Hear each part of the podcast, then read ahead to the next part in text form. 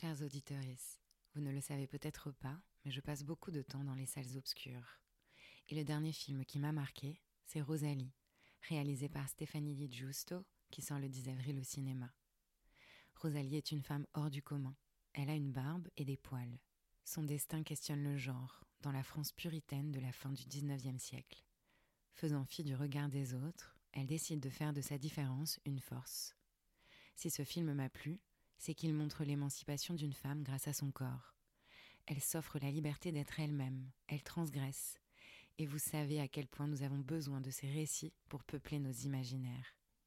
Ce film, c'est aussi l'histoire d'un amour entre Rosalie, interprétée par l'exceptionnelle Nadia Tereskevich, et Abel, incarné par le génial Benoît Magimel. Un amour tortueux qui s'écrit à deux, qui montre la naissance du désir et comment il se construit. Vous pouvez retrouver le film dès le 10 avril dans toutes les salles obscures pour découvrir le destin hors du commun de Rosalie.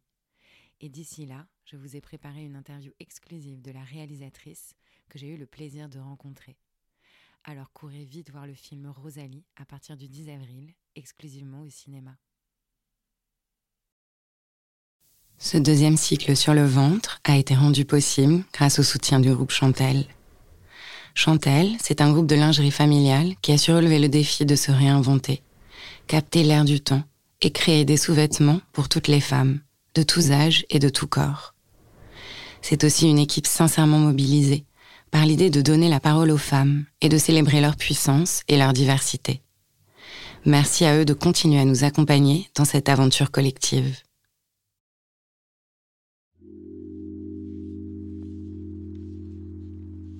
Impossible de parler de ventre et de côlon irritable sans entrer dans les détails. En fait, au début, c'était vraiment un sentiment de honte. Je n'osais en parler à personne. Et après, finalement, j'ai commencé un petit peu à assumer, à en rigoler avec mon copain. J'ai l'impression qu'en fait, mon ventre reflète un peu la personne que je suis. Donc, euh, une personne assez euh, sensible. Euh, des fois, j'en veux à mon ventre, j'en veux à mon corps. Parce que moi, je me sens vraiment pas stressée des fois. Et deux heures après, euh, je sais pas, même à la fin de ma journée, je vais avoir super mal au ventre en haut. Et je me dis, mais pourtant, j'étais pas stressée, je vois pas ce qui m'a fait stresser.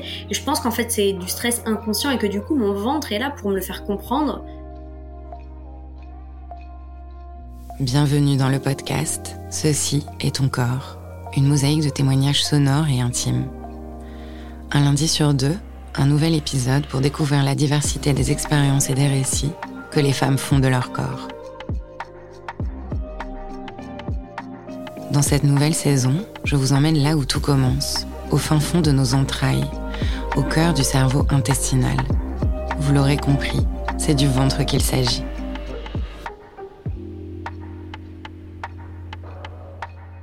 C'est un récit de résilience qu'Isabelle nous livre. De résilience face à l'inconnu, au tabou, à la douleur chronique. L'humour l'a aidé à sortir de la honte et à faire face à son quotidien imprévisible. Isabelle pense avoir le syndrome de l'intestin irritable. Alors si vous pensiez avoir des histoires corsées en termes de transit, attendez d'entendre les siennes. Son passionnant récit nous emmène au cœur de nos intestins. Vous êtes prêts pour un voyage hors du commun?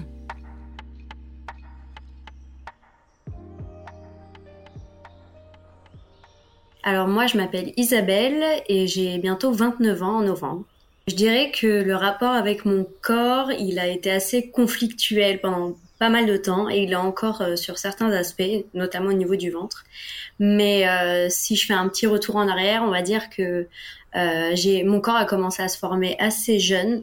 C'est-à-dire que j'ai été réglée en CM2, donc euh, très jeune, et euh, j'ai commencé à avoir de la poitrine assez jeune aussi euh, en CM1, CM2. Je faisais déjà un 85B en CM2 6e, donc voilà, j'étais un peu la seule de mes copines à avoir été formée, et du coup j'avais vraiment l'impression que tous les tous les regards étaient à chaque fois sur ma poitrine, donc c'était c'était très gênant parce que pour moi dans ma tête j'étais encore une enfant et en fait j'ai l'impression que ça ça a un peu euh, pressé le fait de, de, de, grandir, de mûrir, parce qu'en fait j'avais euh, les regards des filles qui étaient assez euh, moqueurs. je pense qu'il y avait beaucoup de filles qui étaient assez jalouses parce qu'à l'époque, bah voilà, toutes les filles voulaient voulaient être formées rapidement, devenir une femme entre guillemets, et les garçons qui faisaient des blagues, des regards assez inapproprié, on va dire. Du coup, j'avais vraiment l'impression d'être une paire de seins sur pattes et vraiment, euh, j'avais l'impression, euh, enfin, je, je, détestais mon corps déjà à cette époque-là parce que j'avais l'impression que ça n'appartenait pas et que dans ma tête, moi, j'avais encore 10, 11 ans et en fait, j'avais l'impression déjà d'avoir un corps d'une femme qui était bah, plus âgée. Donc euh, du coup, euh, j'avais vraiment envie de bah, un peu de cacher tout ça. Et puis c'était surtout en fait les filles, euh, mes copines pendant une colo, une colonie de vacances, qui m'avaient fait réaliser en fait que j'avais les seins qui avaient poussé. Pour moi, je le voyais même pas en fait. Et elle m'avait dit ah mais tu mets pas de brassière, on voit tout sous les t-shirts blancs, tu devrais aller acheter une brassière. Moi, je me disais, mais comment je vais demander ça à ma mère? Mais ma mère, elle refusait parce qu'elle me disait, mais t'es en CM1, CM2, quoi. Donc, enfin bref. Du coup, ça a commencé plutôt comme ça, on va dire, premier rapport avec mon corps assez conflictuel. Ensuite, ben voilà, mes autres copines ont commencé à être formées, etc. Mais j'avais toujours un petit peu ce regard parce que j'ai toujours été très fine. Et euh, du coup, j'avais cette grosse poitrine. Donc, euh, évidemment, toutes les filles diraient Ah, mais quelle chance, pourquoi elle se plaint? Sauf que moi, pendant des années, on me disait à chaque fois Ah, t'as refait tes seins. Euh, parce que les gens se disaient que une fille toute fine, comme ça, avec des gros seins, c'était forcément refait. Et, euh, du coup, voilà, j'avais l'impression de passer un peu pour la pin-up alors que je ne faisais rien pour. Euh, et ensuite, ben, avec le, le temps euh, qui, qui, passait, euh, j'avais toujours vraiment du mal à, à m'accepter. J'acceptais pas du tout mes cheveux bouclés. Je me, je trouvais que mes cheveux étaient trop bouclés, frisés. À l'époque, c'était pas du tout à la mode. La mode des années 90 et 2000, c'était vraiment avoir les cheveux raides comme des baguettes. Et je sais pas, les modes de représentation n'étaient pas comme aujourd'hui. C'était vraiment femme blanche, maigre, avec les cheveux lisses, un certain type de beauté. Et du coup, moi, je me reconnaissais pas trop là-dedans même si euh, j'étais blanche. Euh, je me trouvais trop blanche. Je me souviens en fait un jour que j'avais écrit dans un carnet tous mes défauts en fait. Ça me paraît assez fou maintenant de me dire waouh déjà à l'époque euh, d'être aussi dur avec soi-même c'est c'est chaud. J'avais trop de grains de beauté, j'étais trop maigre, j'avais une trop grosse poitrine, j'avais les cheveux trop bouclés, j'avais le nez pas assez droit. Enfin du coup c'était très conflictuel. Quand j'y repense maintenant je trouve que j'étais super dure avec moi-même. Après comme beaucoup de jeunes filles. Et puis j'avais pas de copains pendant toute mon adolescence. Euh, vraiment, euh, mon premier copain, j'étais super euh, âgée par rapport aux autres, donc du coup, ça m'aidait pas non plus à prendre confiance en moi. parce que j'avais vraiment l'impression de bah, d'être pas belle, de pas être désirable et, et du coup ça n'a ça ne m'a pas aidé à, à, avoir un rapport assez sain avec mon corps. même des fois j'avais des un peu des remarques même de ma famille. Oh là là, mais t'es toute maigre, il faut que tu manges ou oh même ma mère me disait t'es blanche comme un lavabo, va falloir que tu, te mettes au soleil. Enfin, pas mal de choses qui où je disais mais en fait je suis comme ça quoi. Enfin, je c'est c'est ma nature. Tu m'as faite comme ça, maman. Ma mère était plus bronzée donc euh, voilà. Et après, quand j'ai commencé à avoir des copains, mais plutôt autour de 18 ans, donc assez tard finalement par rapport aux autres, euh, bah là j'ai commencé un petit peu plus à m'apprécier parce que j'avais des compliments des garçons, euh, de copines, j'avais des copines qui étaient un peu plus euh, bienveillantes et du coup j'ai commencé un peu à m'accepter en prenant de l'âge aussi parce que c'est un cheminement s'accepter et certaines personnes ça arrive plus tôt et pour d'autres bah, un peu plus tard. Donc euh, je dirais que j'ai pas eu un très bon rapport avec mon corps pendant pas mal d'années mais que là depuis quelques années de plus en plus j'apprends à m'accepter. Bah, je dirais que j'ai commencé à m'intéresser entre guillemets à mon ventre vraiment quand j'ai commencé à avoir des problèmes euh, intestinaux. En fait, j'ai toujours été une petite fille euh, très euh, stressée, anxieuse. Je pense que c'est quelque chose de, de famille. Toutes mes émotions, je les ressentais toujours dans mon ventre, même très jeune. Quand j'étais stressée, même à d'aller à l'école, alors que j'étais en primaire, je, je, ressentais vraiment des sensations dans mon ventre, ça me faisait très mal. Et ma mère est sophrologue, donc du coup, elle m'aidait à faire des exercices de respiration, mais j'avais l'impression que ça marchait pas vraiment sur la durée. Enfin, je sentais vraiment toutes mes émotions à chaque fois dans mon ventre. J'avais l'intestin assez fragile déjà à l'époque, mais bon, je m'en rendais pas forcément compte. J'avais, je me disais que c'était un peu normal. Par exemple, quand quand j'allais, euh, je devais faire un voyage scolaire, j'étais un peu stressée de prendre l'avion, donc euh, je, je, sentais qu'un euh, niveau intestin, c'était pas, c'était pas top. Euh, voilà, donc, ah, mais j'ai vraiment commencé à m'intéresser à tout ce qui est autour du ventre quand j'ai eu une expérience euh, professionnelle assez euh, traumatisante. Pendant six mois, en fait, j'étais dans une euh, dans une start-up et ça s'est très mal passé. j'étais très stressée, on me mettait beaucoup de pression. Pendant ces six mois, j'ai perdu beaucoup de kilos. déjà que j'étais assez fine, je fais 50 kilos. En fait, j'allais bah, aux toilettes, je me vidais, il n'y a pas d'autre mot, quatre à cinq fois par jour. Rien n'y faisait, n'importe quel médicament. Enfin, c'était vraiment très handicapant. Mon ventre, il a commencé à, prendre vraiment une place centrale dans ma vie à partir de ce moment-là. Euh, c'était environ il y a cinq ans. Et depuis, ben, d'autres problèmes sont, sont arrivés. Tout ça faisait que toujours je me demande comment faire, je fais des recherches, j'ai mal au ventre en fait tous les jours. Et je me suis habituée à ça et, limite j'apprends à vivre avec. Je cherche plus vraiment de solutions euh, parce que j'ai l'impression que ça fait partie de mon quotidien. Il faut que, il faut que je l'accepte. En plus, c'est développer une peur de devoir être tout le temps, euh, je dis malade pour pas dire avoir euh, la diarrhée quoi, mais une peur de devoir aller aux toilettes comme ça au dernier moment. J'avais peur d'aller au travail aussi par rapport à ça parce que bah, j'avais honte d'aller de devoir aller aux toilettes euh, à côté des collègues. Enfin, il y a tout ce tabou euh, de devoir aller aux toilettes euh, au bureau qui est assez dingue quand on y pense, et surtout quand on est une femme en fait. Ce, ce, mythe un peu de la femme qui ne fait jamais caca ou qui n'est jamais malade en général, enfin, et qui, qui, doit toujours sentir bon, etc on partage des toilettes avec des gens qui ont notre âge, ambiance cool, start-up, etc. On n'a pas envie en fait que les gens se moquent de nous derrière parce qu'on sait comment on sait. Et donc du coup, ça devient super handicapant. Il y a même des fois où vraiment, euh, à la pause déj, j'ai dû, euh, je me rappelle avoir pris des taxis pour rentrer chez moi et pour pouvoir aller aux toilettes parce que j'avais trop peur d'aller aux toilettes euh, au travail parce qu'il y avait vraiment tous les bureaux à côté et qu'on entendait tout. J'inventais tout le temps des excuses pour pouvoir rentrer chez moi, aller aux toilettes. Et ça faisait la cinquième fois de la journée, et puis au bout d'un moment, je, je me vidais, enfin, j'étais fatiguée. Ça me fatiguait vraiment. Enfin, tu sais, quand t'as la gastro et que c'est, sauf que c'est tous les jours, en fait. Tous les jours, tous les jours. Avant d'aller au travail, en une heure, tu te, tu te vides genre trois, quatre fois. C'est énorme en une heure. Et ensuite, au travail, ça repart. Donc, en fait, commence une psychose de tout ce que tu vas ingurgiter. Donc, euh, bah, au début, tu manges que du riz blanc tous les jours, donc euh, clairement c'est c'est euh, gris à, à 10 000. Hein. Après, quand t'as pas le choix et qu'il y a rien d'autre que du riz, t'essaies d'autres choses, mais ça te défonce l'intestin, donc tu peux rien prendre, tu peux rien boire. Tout ce que, en fait, tu commences à psychoter sur tout ce que tu vas ingérer. Et quand en plus t'adores la nourriture comme moi, bah, c'est super frustrant parce que tu dois faire des croix sur énormément de d'aliments, de boissons tu peux plus boire de café alors que t'en raffoles et que euh, des fois t'es fatigué, t'as qu'une envie, c'est de prendre un café et tu peux pas.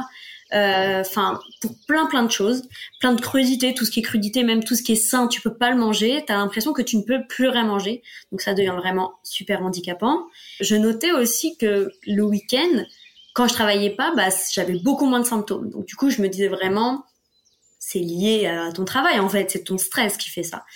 Et après, euh, même quand j'ai arrêté euh, euh, de, de, travailler dans cette start-up, bah, en fait, le problème, c'est que ben, je pense que ma flore intestinale était tellement abîmée que bah, les, les problèmes ont continué. Et je suis allée donc chez des médecins et au début, bah, ils me donnaient des médicaments assez classiques entre guillemets contre la diarrhée. Sauf que je revenais et deux semaines après, j'avais toujours le même problème. Même sur les médicaments, c'est écrit tu peux pas prendre un médicament, même tout ce qui est Smecta, Imodium, etc. Tu peux pas les prendre pendant plus d'une semaine ou 5-6 jours à la suite, je crois, tu vois. Euh, il faut consulter direct, donc je consultais et, et du coup, ben, j'ai commencé à devoir faire des analyses enfin on va dire t'es es jeune etc tu te dis euh, jamais je enfin j'aurais pensé faire ça mais tu te retrouves à devoir faire caca dans un bocal et devoir l'amener dans un laboratoire. Tu le mets dans un petit sac plastique mais en fait la dame elle l'enlève elle le met de sur le comptoir et toi t'es comme ça t'as 20 ans tu te dis bon voilà c'est ça ma vie. Euh, et finalement bah il y a rien qui il y a aucun problème. Les analyses euh, on me dit que tout est nickel. Et quand j'ai fait ces analyses je les ai montrées à un gastro-entérologue J'avoue que je n'ai pas non plus cherché pendant 30 ans le meilleur gastro-entérologue de Paris. J'ai pris celui qui était le plus vite disponible sur Doctolib. Honnêtement, c'était un gros con, sans, sans, sans vouloir être vulgaire. C'était vraiment quelqu'un, j'avais l'impression, euh, qui, qui ne m'écoutait pas forcément et que donc euh, en fait, il a vu qu'il n'y avait pas de sang dans les selles. Voilà, on va être euh, sans tabou. de toute façon, impossible de parler de ventre et de côlon irritable sans entrer dans les détails. Et du coup, il n'y a pas de sang dans les selles, donc c'est pas ça, c'est pas ça, c'est pas ça, c'est pas ça. Je vois qu'une chose, c'est le côlon irritable en fait. Il a dit, mais encore une fois, je peux pas non plus m'avancer, je peux pas être sûre. Et moi, j'ai dit, mais oui, mais j'ai besoin de savoir vraiment ce que j'ai, mettre un mot sur ce que j'ai en fait. Et euh, lui, il me disait, oui, mais on peut pas, enfin, c'est, c'est c'est comme ça. Je peux pas vous le dire sûr à 100% parce qu'en fait, il y a pas vraiment de moyen de le savoir. Et je disais mais je sais pas. Est-ce qu'il y a pas une coloscopie à faire pour voir ce qu'il y a à l'intérieur? Vous avez pas de sang dans les selles, donc je vois pas l'intérêt de faire une coloscopie. Non, ça sert à rien, etc. Du coup, j'étais bon, ok. Dans ce cas, qu'est-ce que je peux faire? Euh, Peut-être éviter certains aliments. Je sais pas. Est-ce que vous avez une liste, quelque chose? J'étais vraiment en recherche d'une solution, quoi, parce que j'en pouvais plus de souffrir comme ça. Il m'a dit euh, non, euh, de toute façon, c'est pas c'est pas en enlevant gluten ou je sais pas quoi, les produits laitiers et tout ça que ça va changer grand chose. En soi, ça n'a pas vraiment d'incidence. En fait, il était clairement en train de me dire que ce qu'on mange n'a aucun effet sur notre intestin. Ce qui, pour moi, est complètement euh, fou et bullshit quoi. Enfin, je me dis c'est pas possible. Ce qu'on mange a forcément une raison, une incidence sur notre intestin, sur notre estomac, sur notre corps en fait. Et je lui disais mais comment ça se fait que quand je mange tel aliment j'ai plutôt ça, d'autres aliments ça passe euh, et il était en il était en mode non mais euh, vous allez pas faire comme en gros les bobos qui arrêtent de manger du gluten arrêtent de manger des produits laitiers tout ça j'étais bon ok euh, ben en gros euh, j'irai me faire voir et je, je chercherai par moi-même quoi n'ayant pas aussi de connaissances qui étaient dans le même état que moi bah c'était pas facile de savoir mais c'était super frustrant parce que j'avais vraiment cette honte euh, je j'arrivais pas à finir le, repas euh, avant même de devoir euh, prendre le dessert. Je disais je suis désolée, faut que je t'abandonne. Et j'allais directement chez moi euh, et je le laissais tout seul, le pauvre, finir son dessert et payer l'addition. Ou je lui donnais un billet pour qu'on paye, tu vois.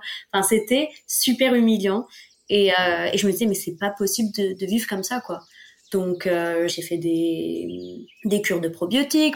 Ça fonctionne, mais vite fait le problème en fait d'être stressé ajoute au stress et en fait c'est un cercle vicieux. Quand j'ai euh, trouvé un autre travail qui était moins stressant, euh, ça allait beaucoup mieux. Mais euh, certains jours, des fois, quand j'étais un peu stressée de quelque chose, bah là, direct, j'étais malade à chaque fois. C'était vraiment mais super frustrant parce que je me disais mais c'est pas possible, je vais, ça va jamais s'arrêter. C'est devenu limite une blague avec mes amis. J'ai fini par euh, en rire et en ironiser là-dessus, tu vois, c'est devenu j'ai en fait au début, c'était vraiment un sentiment de honte, je n'osais en parler à personne. Et après, euh, finalement, j'ai commencé un petit peu à assumer, à en rigoler avec mon copain. Euh, en fait, toutes mes copines m'enviaient parce qu'elles n'arrivaient pas à perdre euh, euh, leur kilo superflu. Elles allaient aux toilettes un jour sur trois. Euh, elles, elles, se plaignaient d'être constipées. Moi, je disais, mais je vous le donne quand je veux, les filles, parce que elles m'enviaient, parce que j'étais toujours toute svelte, etc. Mais sauf que moi, c'était un, un enfer, tu vois. Euh, des fois, il y avait certains vins, par exemple. Euh, enfin, c'était, en fait, c'était vraiment jouer au loto, aller dans un dîner, un repas, et euh, jouer à la roulette russe entre, guillemets. Le vin hier, j'ai eu aucun problème. Le lendemain, je vais boire un autre vin, bam, malade toute la nuit, euh, tremblement, diarrhée, crampes, horrible. Euh, légumes secs comme les pois chiches, les haricots, tout ça, enfin horrible. T'as le ventre d'une femme enceinte comme ça, tu digères rien. Et après, euh, s'en est suivi d'autres problèmes de vente qui se sont ajoutés. en fait, au début, c'était vraiment problème intestin. Et euh, là, on va dire que depuis euh, 3-4 ans, euh, j'ai aussi commencé à avoir mal sous la poitrine, mais donc en haut du ventre, tout ce qui est au niveau du plexus. Donc, euh, c'est à chaque fois que j'ai une mini contrariété, ça va se durcir, je vais avoir très très très mal. Et de plus en plus aussi, ça me fait ça avec les soutiens-gorge. Vraiment le haut. Alors que pendant des années, euh, je pouvais pas vivre sans soutien-gorge parce que j'avais une grosse poitrine. Du coup, euh, ben, je me voyais pas sortir sans soutien-gorge. Maintenant, c'est le contraire. Ça m'oppresse.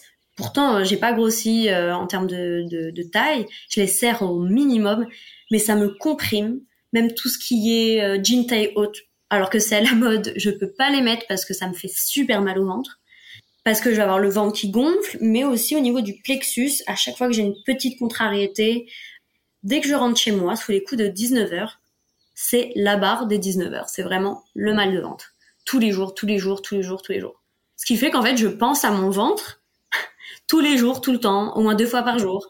Mon copain a l'habitude, je pense que au début, j'avais peur de lui dire à chaque fois, et des fois, je lui dis pas forcément que j'ai mal au ventre parce qu'en fait, c'est mon quotidien. Donc du coup, bah, je passe la journée un peu à me, à me tortiller, à m'appuyer sur le ventre en essayant de me faire, je sais pas, soit sortir de l'air par en haut, par en bas, mais il y a rien qui fonctionne. Donc j'ai ce mal en haut, j'ai mal, euh, problème aux intestins, Et maintenant, depuis quelques mois, euh, j'ai la constipation occasionnelle qui vient. Donc, c'est soit constipé, soit diarrhée. Il y a, tu vois, il n'y a pas quelque chose qui est normal. Et apparemment, en fait, ce serait vraiment les symptômes du syndrome de l'intestin irritable. J'ai jamais trop su si c'est euh, le syndrome de l'intestin irritable ou du côlon, parce qu'en fait, j'ai l'impression que c'est quelque chose qui est super mal euh, détecté par la médecine. Donc, euh, donc voilà, c'est pas facile de mettre les mots sur ce que j'ai, parce que j'ai l'impression qu'en fait, je sais pas, c'est quelque chose qui n'est pas encore assez connu et dont les médecins s'intéressent pas forcément. Du coup, ben moi j'apprends à vivre avec. C'est comme, je sais pas, euh, avoir le dos un peu tordu, tu vois, quelque chose comme ça contre lequel tu peux pas faire grand chose en fait.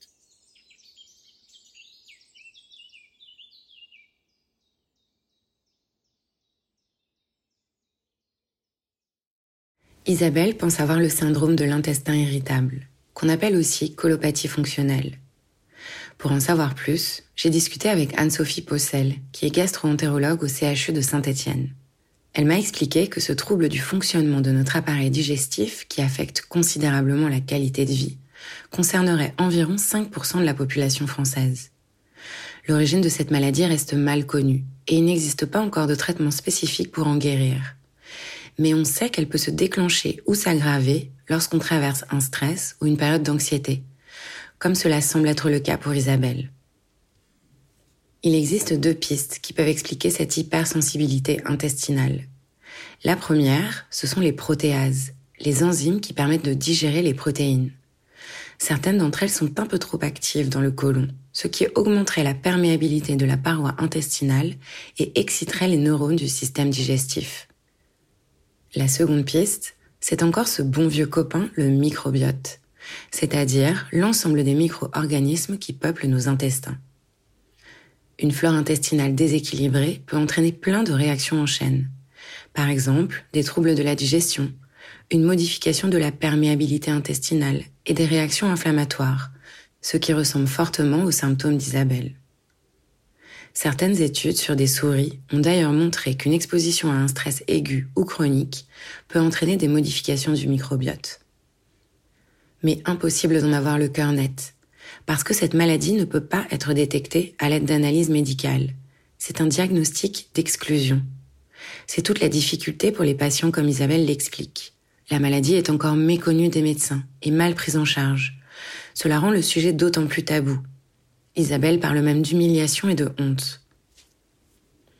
Alors, elle a mis en place deux stratégies que je trouve vraiment géniales elle a cherché du soutien auprès d'autres personnes concernées, notamment sur des groupes Facebook. Parce qu'on se sent moins seul quand on voit que d'autres partagent le même quotidien que nous. Et elle a décidé de dédramatiser, de voir la situation avec humour. Elle a tellement raison. Une équipe de chercheurs suisses a montré que le rire et l'humour pouvaient augmenter notre tolérance à la douleur, améliorer notre qualité de vie grâce à la libération d'endorphines qui soulagerait les tensions musculaires. Et enfin, augmenter notre capacité à faire face au stress et à l'anxiété. Et puis surtout, Isabelle a eu le courage de témoigner, de raconter son quotidien malgré les tabous. Et c'est en parlant qu'une partie de la situation peut se régler, en sortant de la peur et de l'isolement. Alors merci à elle d'ouvrir la voie sur ce sujet.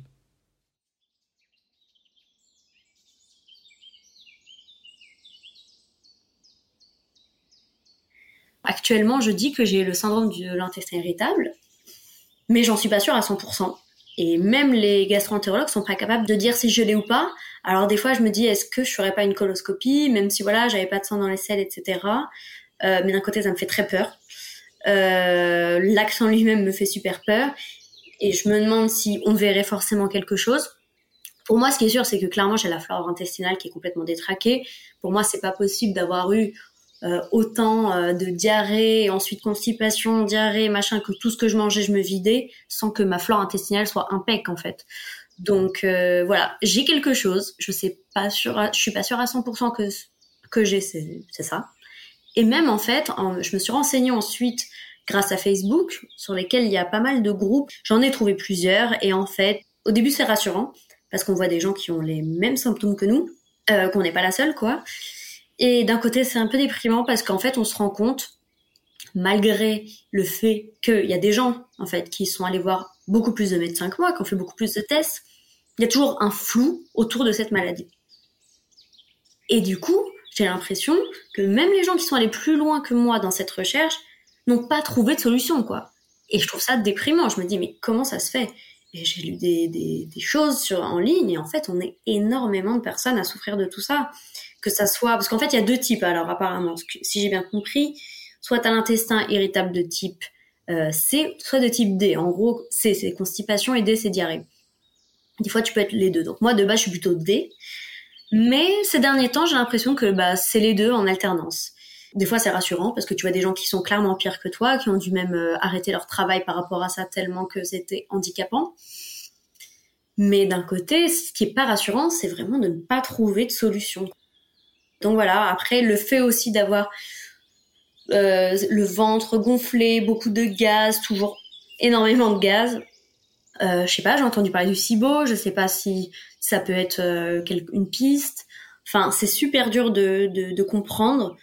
Je sais pas en fait s'il y a des gastro-entérologues vraiment qui, valent le coup et qui sont capables de donner des traitements qui valent le coup euh, là-dedans.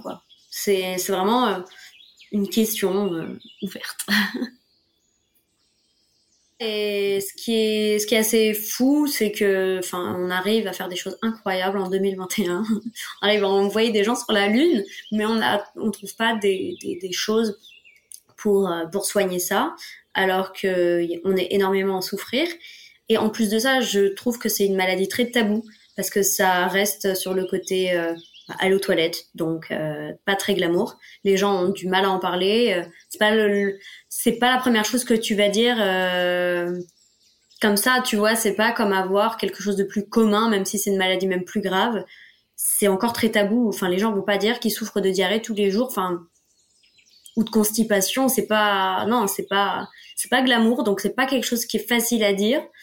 Et je pense qu'en fait, il y a beaucoup de gens qui sont tellement habitués à vivre comme ça, qui vont pas forcément consulter. Bah, j'en fais un peu partie, même si j'ai fait un petit bout de chemin. Du coup, ça n'aide pas à aller de l'avant. Hum, pour moi, le ventre, c'est vraiment le euh, berceau de mes émotions. Enfin, j'ai l'impression que je ressens tout dans mon ventre. Je sais pas si tout le monde est comme ça. Ça se trouve, c'est quelque chose de très bateau mais j'ai l'impression que moi je ressens les choses euh, avec une énorme intensité dans mon ventre. J'ai l'impression qu'en fait mon ventre reflète un peu la personne que je suis, donc euh, une personne assez euh, sensible. Pour moi, c'est vraiment mes émotions, des fois qu'elles soient positives ou négatives d'ailleurs. Et en fait, c'est aussi une sorte de de témoin parce que des fois, en fait, je vais pas me sentir stressée et c'est ça qui est rageant aussi. des fois, j'en veux à mon ventre, j'en veux à mon corps parce que moi, je me sens vraiment pas stressée des fois. Et euh, deux heures après, euh, je sais pas, même à la fin de ma journée, je vais avoir super mal au ventre en haut. Et je me dis, mais pourtant, j'étais pas stressée. Je vois pas ce qui m'a fait stresser. Et je pense qu'en fait, c'est du stress inconscient et que du coup, mon ventre est là pour me le faire comprendre qu'en fait, oui, il y a des choses qui m'ont fait stresser dans la journée. Donc, d'un côté, c'est bien parce que il me, ça me fait des signaux, en fait. Mais d'un autre côté, euh, des fois, je le déteste juste pour ça parce que Enfin, tous les jours, il me fait souffrir. Si j'avais un message à faire passer à mon ventre, ce serait calme-toi. Essaie de, de ne pas trop écouter euh, le cerveau d'Isabelle parce que euh, il pense à dix mille choses à la fois et ne réagit pas comme ça au premier degré. Laisse passer les choses. Arrête de te durcir comme ça pour un oui ou pour un non parce que euh, finalement, il y a rien qui est si grave que ça en fait. J'ai envie de dire que je suis toujours à la recherche de réponses et que j'aimerais euh, vraiment que, que ce problème-là soit pris avec plus de sérieux par les médecins ou euh, je sais pas par des influenceurs par je sais pas que en fait le sujet soit pris au sérieux parce que c'est encore quelque chose de très tabou comme je disais pour en fait trouver des solutions parce que comme certains, certaines maladies je sais pas par exemple comme l'endométriose on n'en parlait pas euh, pendant pas mal d'années. Et euh, il y a eu beaucoup de médiatisation autour de ça, beaucoup d'influenceurs qui ont osé en parler, euh, beaucoup d'articles, etc. j'ai l'impression que du coup, ça fait pas mal avancer les choses en bien. mais j'aimerais tellement en fait que ce problème soit plus pris au sérieux et plus médiatisé pour trouver vraiment des éléments de réponse parce que c'est très fatigant de chercher soi-même tout le temps des, des réponses par rapport à ça. Et, et, voilà. Moi, actuellement, j'essaie de faire attention à ce que je mange. Euh, j'ai téléchargé une application pour voir un peu les FODMAP. Donc, les, les ce sont certains aliments qu'on peut pas manger quand on a euh, l'intestin irritable. Et c'est une application qui a été faite par une euh, université américaine, si je ne me trompe pas. Ça aide à voir un peu les aliments qu'on peut et qu'on ne peut pas manger. Donc moi, je trouve ça très déprimant parce que en fait, la plupart des aliments que j'aime, je ne peux pas les manger. Mais d'un côté, euh, je pense qu'un jour ou l'autre, il faudra bien que je m'oblige parce que j'ai l'impression qu'en fait, euh, le fait de suivre en fait ce, ce régime, apparemment, bah, ce serait le seul médicament. Et donc en fait, du coup, bah, ça prouve bien que finalement, ce qu'on ingère, ce qu'on mange, ça a une incidence euh, bah, sur nos organes, quoi, notre bien-être et notre mal-être. Ouais, bah, c'est en levant les tabous que finalement on arrive à parler de tout ça. Euh, moi, ça m'a tellement aidé de d'être franche et de aussi de, de, mettre beaucoup d'humour là-dessus. Parce qu'au début, quand ça t'arrive, euh, bah ça te fait déprimer, quoi. Enfin, il y a vraiment des cet handicap. A des fois t'as plus envie de sortir de chez toi, tu refuses des sorties pour ça. Enfin, c'est incroyable. Et, euh, et du coup, euh, le fait de devoir, enfin de, de, de mettre des mots dessus, de de pas prendre de pincettes et de d'en rire, bah ça aide à vraiment prendre le truc euh, bah, de façon plus légère quoi.